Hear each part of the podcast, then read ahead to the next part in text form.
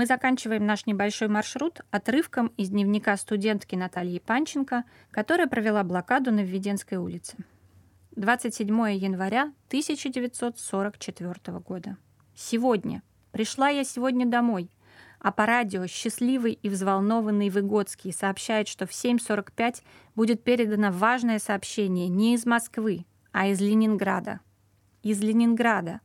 Приказ войскам Ленфронта и нам, счастливым ленинградцам.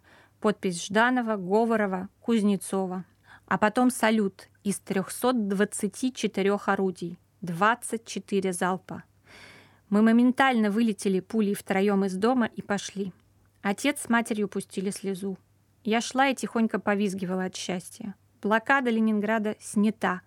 Не прорвана, а снята. Совсем. И немцы теперь от нас за 65-100 километров. И никаких выпускаемых ракет. Мы пошли по улице, везде народ. На Введенской площади девушки кружатся, приплясывают и кричат что-то совершенно нечленораздельное. Идем по Кронверскому. Люди стоят на панели, смотрят на освещенное небо, на сверкающий шпиль Петропавловки и тоже плачут.